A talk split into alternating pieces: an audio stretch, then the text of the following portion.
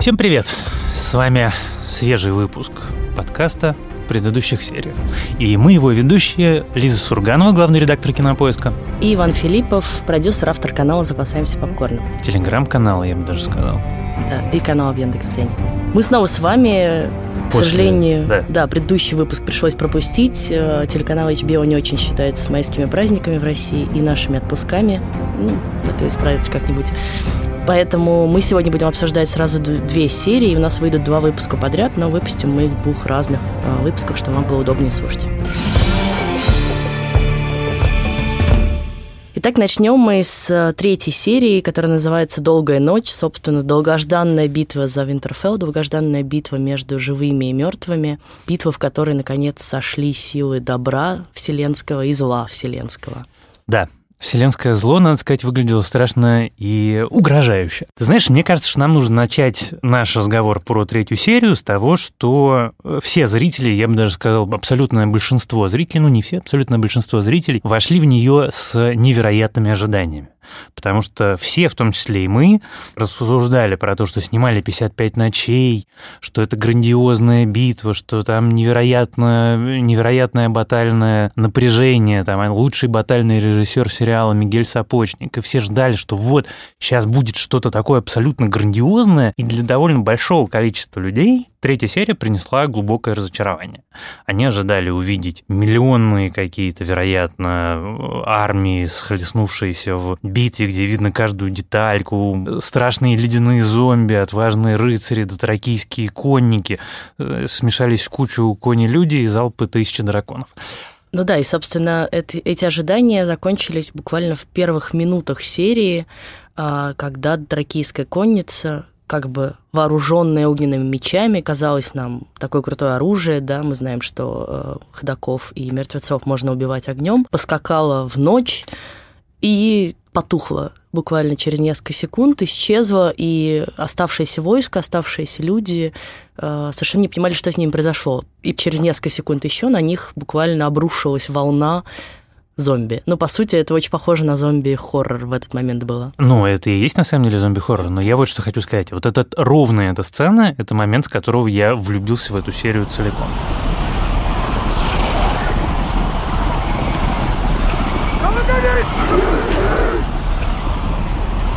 Я после этого смотрел ее еще два раза, то есть всего вместе посмотрел. То есть просто серию. представьте, прошла неделя, Ваня уже посмотрел три раза эту серию. Да, и да, потратил да. уже больше трех часов своей жизни. Я считаю, что потратил на прекрасное, прекрасное занятие. Но я сейчас не об этом. Понимаешь, э, очень всегда интересно, что люди представляют под самая масштабная и самая эпичная, там, самая крутая сцена в сражении. Мне просто кажется, что с точки зрения насыщенности и зрелищности зрителю, который видел условно скажем, два последних фильма «Звездные войны», который видел «Последнего Хоббита» и «Битву пяти воинств», который видел, я не знаю, Робина Гуда, Ридли Скотта. Э, «Последних мстителей» уж можно «Последних мстителей», можно сказать. Этот прекрасный фильм, я все время забываю, как он по-русски, Мэла Гибсона, военный. «По соображениям совести», а, кажется, называется. Да. Ну, то есть э, мы уже видели батальные сцены в кино такого размаха, такого количества крови, огня, взрывов, лазерных мечей, что непонятно, чем можно удивить. А на мой взгляд, удивить можно одним. Удивить можно вот этим ощущением погружения, когда ты каждую секунду ждешь, что произойдет что-то ужасное.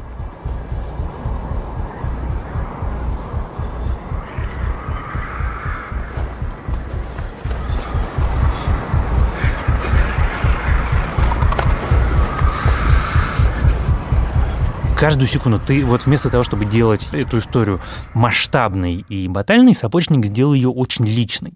Мы переключаемся, как на самом деле, между прочим, как переключаются книги Мартина.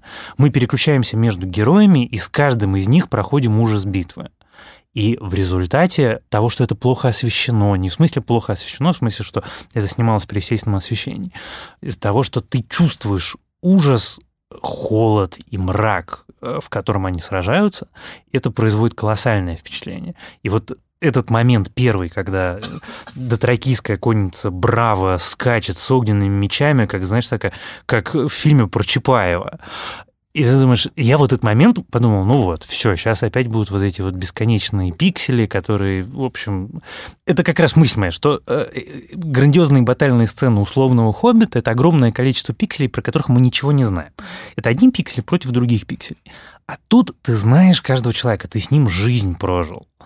И тебе страшно, когда ты видишь, что сэр Джора Мормон возвращается из этой атаки, когда потухли эти огоньки, и когда он скачет и пролетает мимо рядов, и ты понимаешь, что если этот человек испугался, то там что-то совсем страшное.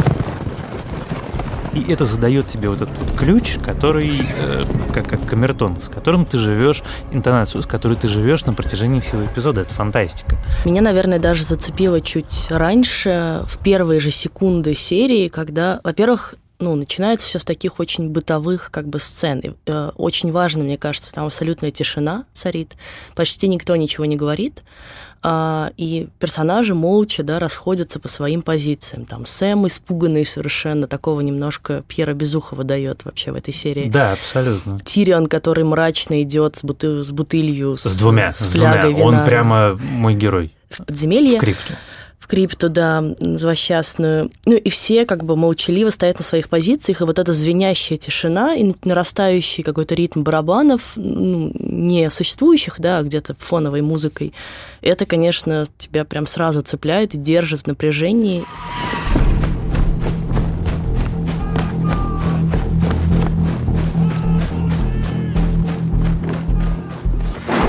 Но я вообще всю серию провела в очень сильном напряжении. Я не знаю, кому не хватило эпичности, мне.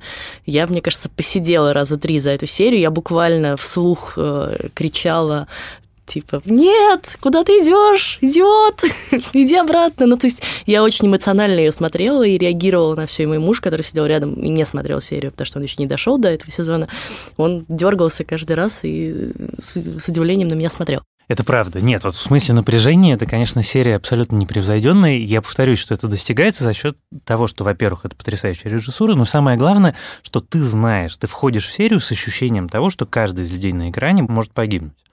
Потому что это понятие, которому приучил нас «Игра престолов». Потому что, условно, в любом другом фильме или сериале ты понимаешь, что не может погибнуть этот, потому что это про него сериал, и, ну и что они будут делать. А тут ты понимаешь, что каждый из них может умереть. То, что они не умирают, что тоже, кстати, очень многих разочаровало, да. что там почему не убили Ну, даже меня немножко героя. разочаровало. Я уже к этому готовилась морально, и ты такой, ну, что-то как-то маловато смертей. Слушай, ну я так понимаю, что вы основные смерти будут в пятой серии. Возможно. Потому что это важно, потому что угу. там нужно, чтобы были человеческие ставки. Если мы говорим про эпичность, то там есть еще очень э, интересный момент, который, честно признаюсь, меня э, нечеловечески бесит. Это история про э, военных экспертов, которые разбирают тактику ведения боя. Да, То есть, хорошо. понимаешь, вот это там серьезно... правда много вопросов. Послушай, вот я хочу как раз э, эту мысль сформулировать. Я понимаю, что там много вопросов. И если бы нам когда-нибудь хотя бы одного из героев, которые есть в этой серии, заявляли как гениального стратега, я бы понимал ваш вопрос. Нет, ну прости, пожалуйста, там вообще-то есть полководцы, и там есть люди, Кто? участвующие в битвах. Есть люди, участвующие в битвах. Сир Давос вполне себе может он быть не полководец. стратегом. Он не полководец и не стратег, он, он не принимал участие ни в одном из планирований ни одной битвы. Хорошо, Тириан, который тоже пол битвы ходит и страдает, что он нужен наверху, Понятно. его не позвали. А Но у него это, ну как бы у него его мнение о э, том, что он мог бы сделать, это некая проекция того, что он однажды сделал, сделал, и действительно он сделал это невероятно круто, но он не принимал участие в этой части. Слушай, ну даже все без гер... великих Смотри, стратегов. Все герои, которые у нас есть в серии, у них у всех очень странный опыт по части ведения боевых действий. У Джона это история с обороной стены, которая была, в общем, довольно, как мы помним, своеобразная. Э, битва за стеной, когда его спас Станис. Э, эвакуация, вот эта серия Hard Home, которая точно так же никак не спланирована. Битва бастардов, которая точно такая же нелепая, там, где его тоже спасли. У него нигде нету, у нас нету э, заявки, нету характеристики Джона Сноу как великого полководца, который угу. должен точно знать, как на открытом пространстве воевать с э, огромными армиями или как э, оборонять замки. Нету этого. У Дейенерис ну да, то же самое нет. Старк. Да, поэтому предъявлять к этому претензии, в общем, довольно странно, но на самом деле э, как бы это одна часть аргумента, а вторая часть аргумента, которая гораздо важнее. Экранные битвы никогда не призваны продемонстрировать батальную стратегию и понимание процесса. Они про людей и про то, как люди действуют в обстоятельствах. У них совершенно другая функция. Поэтому нам нужно, может быть, безупречные действовали в этой серии не безупречно, но сцена, когда безупречные прикрывают отступление солдат северных в замок, она настолько изумительно сделана, это такая, как сказать, такой танец с копиями, что ну какая разница, правда это или нет? Это, простите, товарищи, это кино. Слушай, я с одной стороны соглашусь, мне очень понравилась серия, мне настолько понравилась ее режиссура и монтаж, про который тоже хочу отдельно сказать, что я тут согласна, что драматургия сериала важнее, наверное, чем правильность построения, не знаю, войска, битвы и прочего. С одной стороны. С другой стороны, я понимаю, ну, какое-то раздражение людей, которые смотрят на это, видят, что гибнет масса людей, ну, из-за каких-то довольно глупых ошибок, про которые написали даже не только фейсбучные стратегии. На самом деле очень смешно. Я видела несколько уже статей в американской прессе, да, да, типа военные ящики. эксперты да, да. разбирают эту битву. Там плюсы и минусы, да. И из очевидных вещей, например, то, что катапульты э, не надо ставить за конницей, которая у тебя ускакивает в первую же минуту и гибнет. И как бы катапульта оказывается, во-первых, ненужная, а во-вторых, ну, просто ты ими не успеваешь воспользоваться. А вторая очевидная вещь, это что этот ров с кольями, ну, это даже мне показалось уже странно. Ну, как бы его надо перед, наверное, пехотой все-таки рыть чтобы они не сначала сдерживали всю эту волну, а скорее убили тех зомби, которые успели пробраться через этот ров.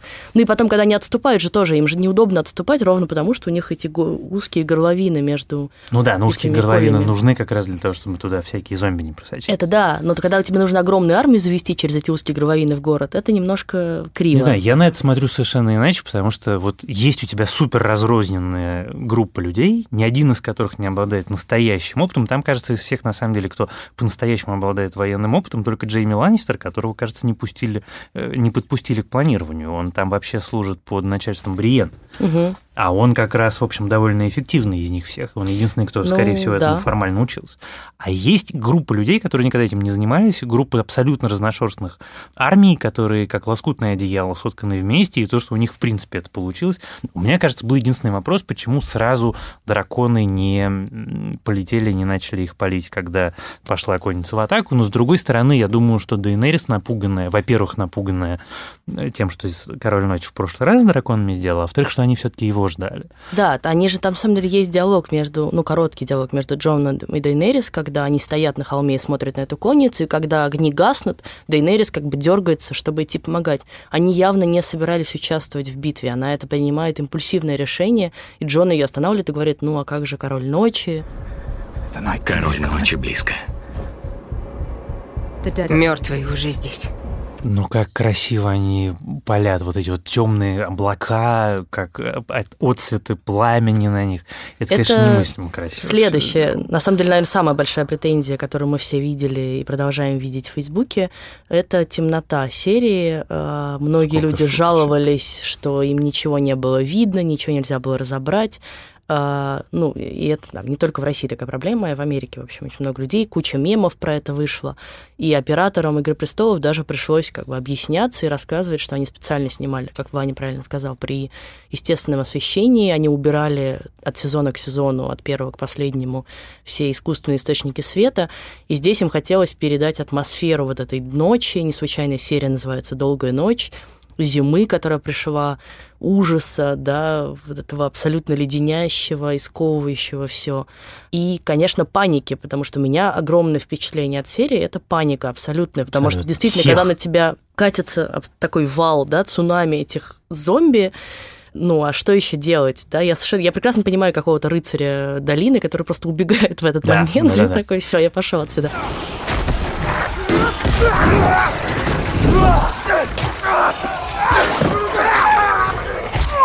Ну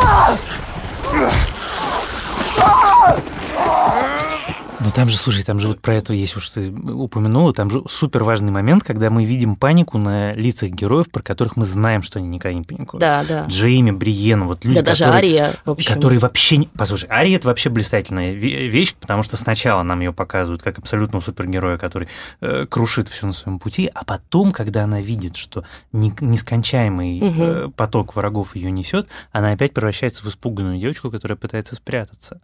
И это делает ее настолько человечным персонажем, что, в общем, оправдывает э, все на свете. Угу.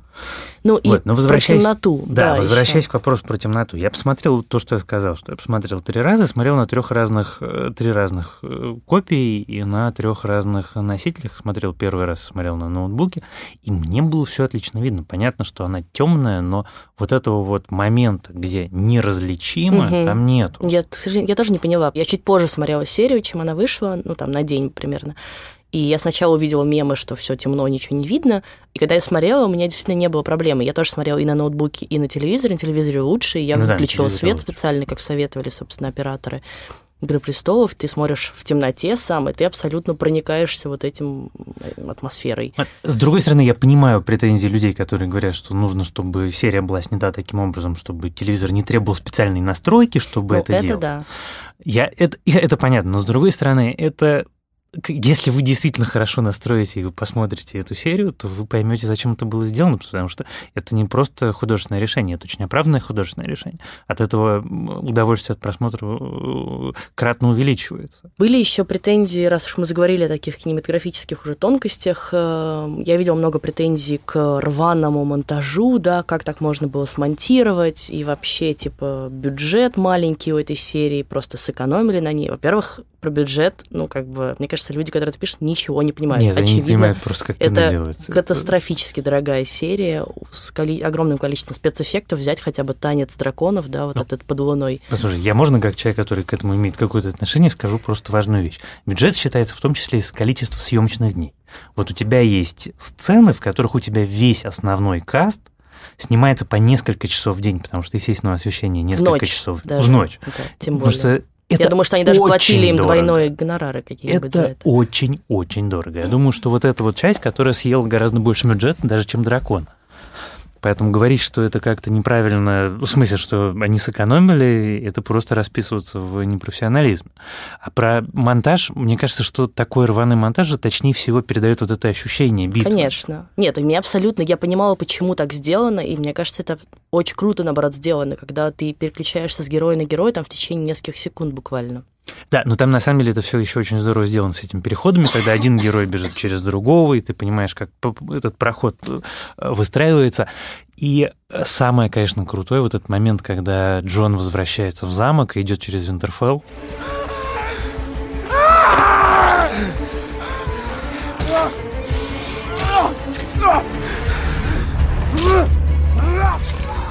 Вот момент, когда это 5 сколько там, 5-7 минут, угу. когда просто я забыл, как дышать, потому что ты вместе с ним, и он проходит мимо друзей, которым он не может помочь, потому что у него только одна цель. Сэм, который, опять же, уже рыдает от безысходности, да? Да, там сейчас падают стены, падает потолок, падают люди падают буквально люди с неба. С неба. Ну, не, не, не люди, а Там не стоят люди уже. прижатые Джейми и Бриена, которых уже просто нет сил э, сопротивляться.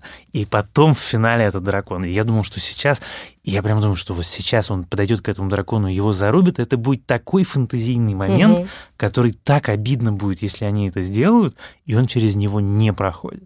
И он не может пройти. Он прячется от этого дышащего льдом дракона и не может преодолеть это препятствие. Это ужасно круто. Слушай, ну тут мы подходим к еще одной зрительской претензии к этой серии, а именно к финалу, да, к тому, как, собственно, погибает эта армия мертвых и король ночи, и вот этому многим показавшемуся очень искусственному появлению Арии э, в последний момент с кинжалом, да, убивающей э, короля ночи, и все мертвяки рассыпаются в прах.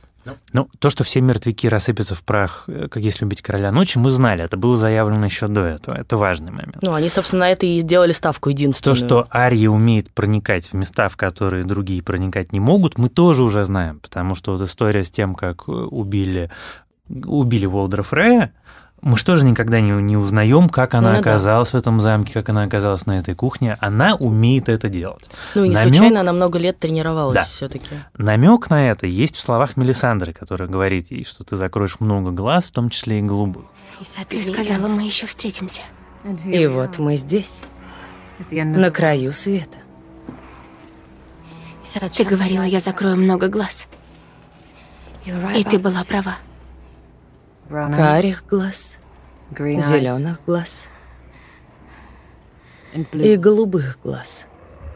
Многие зрители, мне очень нравится теория, она нигде, я нигде не видел ее официального подтверждения, но что Ария принимает лицо ходока, чтобы пройти сквозь охрану. Ну, я тоже так подумала, да. Это одна из многих теорий, она, в общем, объясняет все. Но самое главное, что мне кажется, что аутентичность именно в том, что смерть э, главного злодея не обставлена то есть он не... Ария не говорит никакой пафосной речи, угу. он ничего не говорит. Это просто вот в ходе битвы, это один из ее эпизодов. Мне кажется, это очень такая, наоборот, хорошая вещь.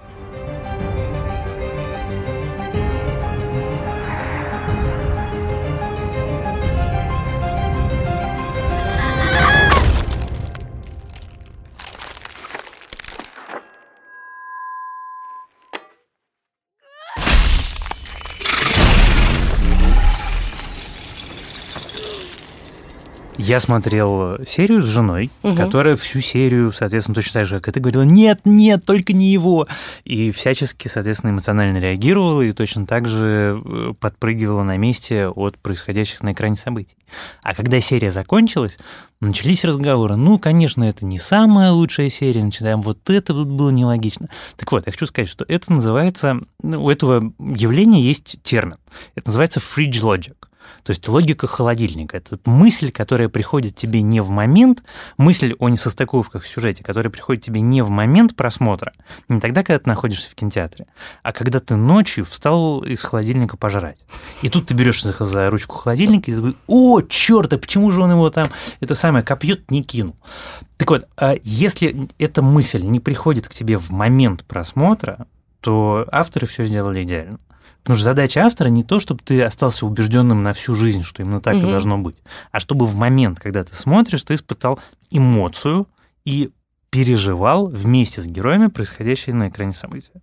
Если у вас это случилось, то все прекрасно и все, всем все удалось. Ну да, и с другой стороны, в общем, если подумать даже с точки зрения логики, то кто еще и как еще мог бы убить короля ночи, не знаю, Бран, разве что взглядом.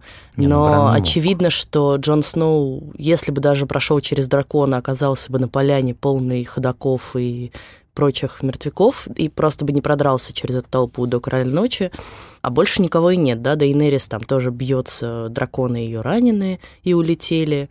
А, Джейми и Бриена Джон, тоже завалены если бы трупами. Джон туда добрался, то это было бы такое абсолютное фэнтези, такое стандартное. Ну да, герой, герой вышел на, бой, на битву с злодеем. А тут как бы это абсолютно внезапно, буквально прилетевший с неба, да, такой Deus Ex Machina немножко, убийца, но при этом, ну, в общем, мы понимаем, что Ария тренировалась быть убийцей, это ее главная жизненная цель. Она не раз нам говорила, что она не леди, а она вот абсолютно целенаправленно идет, и король ночи в ее списке. Я еще хотела поговорить про, ну уж про смерти, давай поговорим, про тех, кто оставили нас. Мне, честно говоря, ну, почти все они для меня были ожидаемыми, но про Теллана было понятно, что все, он как бы, вот он пришел, раскаялся, Санса его обняла со слезами. Ну, он... И он умер ровно так, как мы с тобой предполагали, ну, да, что защищая он умрет, Брана. защищая Бран. Ты хороший человек.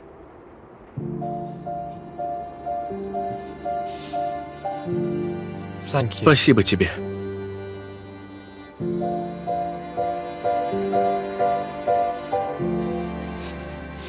А про Джора Мормонта тоже, в общем, меня это совершенно не удивило. Он давно тоже к этому шел и не раз был на грани того, чтобы погибнуть за свою Кахалиси. И, общем... Подожди, но как это было сделано? Это да. Вот вся эта история с улетающим драконом, на котором висят гроздями эти зомби, с тем, как они продираются сквозь них, как сама Дейнерис сражается, это просто высший пилотаж.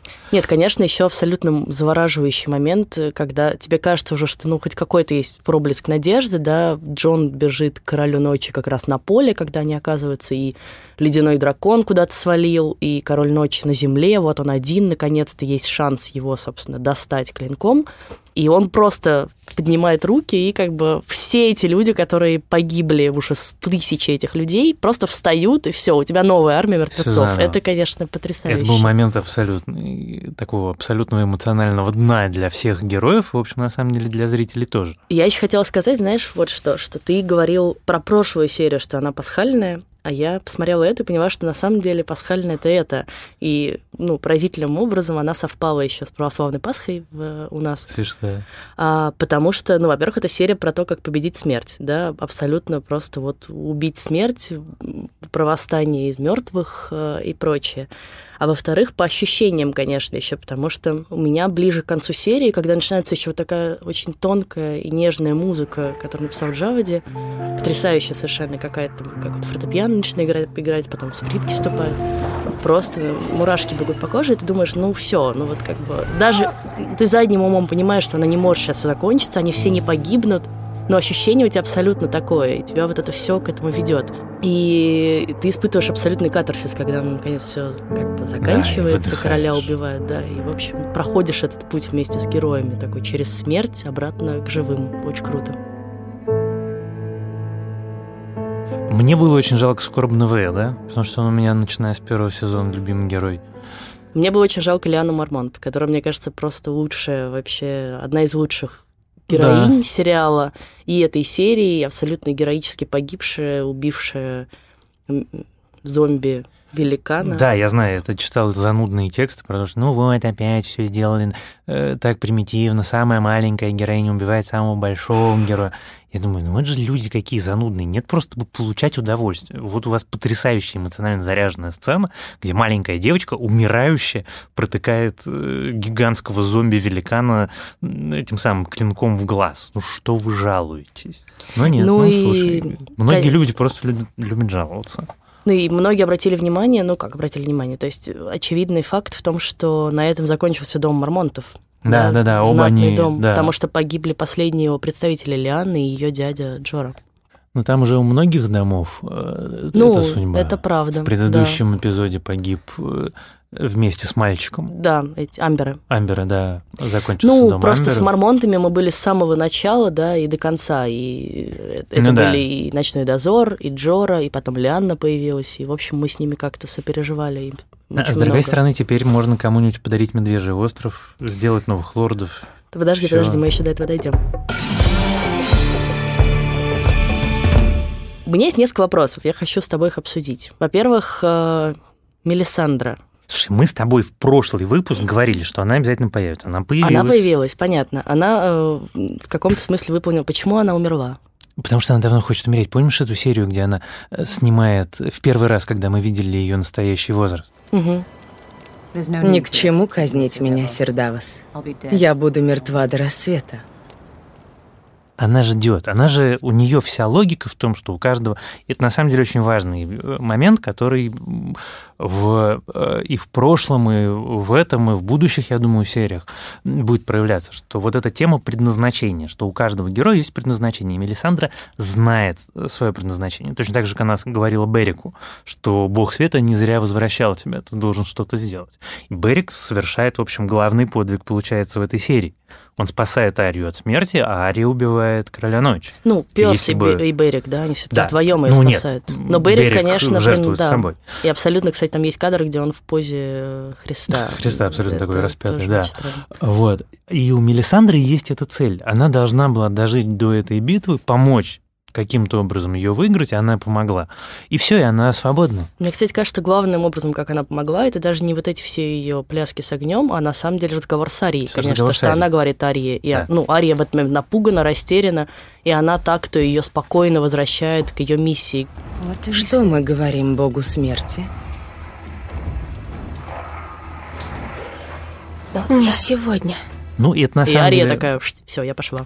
Ну, потому, потому что, опять-таки, это прекрасно закольцованная история из первого сезона ну, да. с ее учителем Сирио Форелли. Угу. Так что нет, у Мелисандры она исполнила свое предназначение, она уходит совершенно честно, все классно придумано. И другой вопрос, который меня, и не только меня волновал, а что с Браном, да, вот он это все предвидел, как ты думаешь, он не случайно дал Арии тот самый кинжал, которым она в итоге убивает короля ночи, который тоже из первого сезона, это кинжал, которым, да, которым пытались, пытались убить Брана, из-за которого, собственно, началась вся терка э, Старков и Ланнистеров. Ты знаешь, вот Бран это самый загадочный для меня персонаж. И он еще отключается Я во время битвы, да, прямо вот улетает ничего про него не понимаю, но кажется, ну как, если следовать логике, заявленной в сериале, то получается, что он, да, что он как-то это предвидел. И что он даже сидит специально именно таким образом, чтобы ей было максимально удобно нападать на короля ночи. Ну, я это тоже прочитал, что есть и такие теории. Вот. Но, честно говоря, про Брана я не очень понимаю. Мне очень интересно, что у него вот э, про его функцию до этой битвы было совершенно понятно. А теперь, что вот оставшиеся эпизоды, что будет делать Бран? Вообще увидим ли мы его снова? Какова его функция? Хорошо, последний маленький вопрос. Не вопрос, а эмоция. В прошлом выпуске вы с Олей обсуждали Лютоволка и его возвращение, да, его встречу с Джоном. У меня все тот же вопрос. Нахрена его вернули? Он вообще как бы... Мы видим его в первых кадрах этой серии. И все. И все. При этом мы знаем, что он выжил по тизеру уже следующей серии но как бы просто чуваки отправили в битву волк, он там где-то исчез, почему он не с Джоном? Ты знаешь, на самом деле, вот этот случай, вот все все время ругаются про фан-сервис, что создатели делают что-то, чтобы угодить поклонникам. Вот это единственный раз, когда я думаю, что это правда.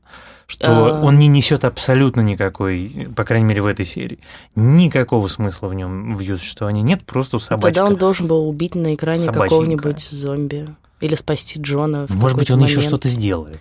Вот я, мне кажется, что он еще что-то сделает, потому что иначе не очень было понятно, зачем его вообще в эту линию возвращать. Потому что летоволки как-то в первом сезоне да. еще играли какую-то роль, а, а сейчас уже ну, перестали все. совсем. Ну, ладно, собачники и собачники, зато драконы есть. Дракоши. Дракоши. Ну что ж, на этом мы завершим обсуждение третьей серии «Долгой ночи».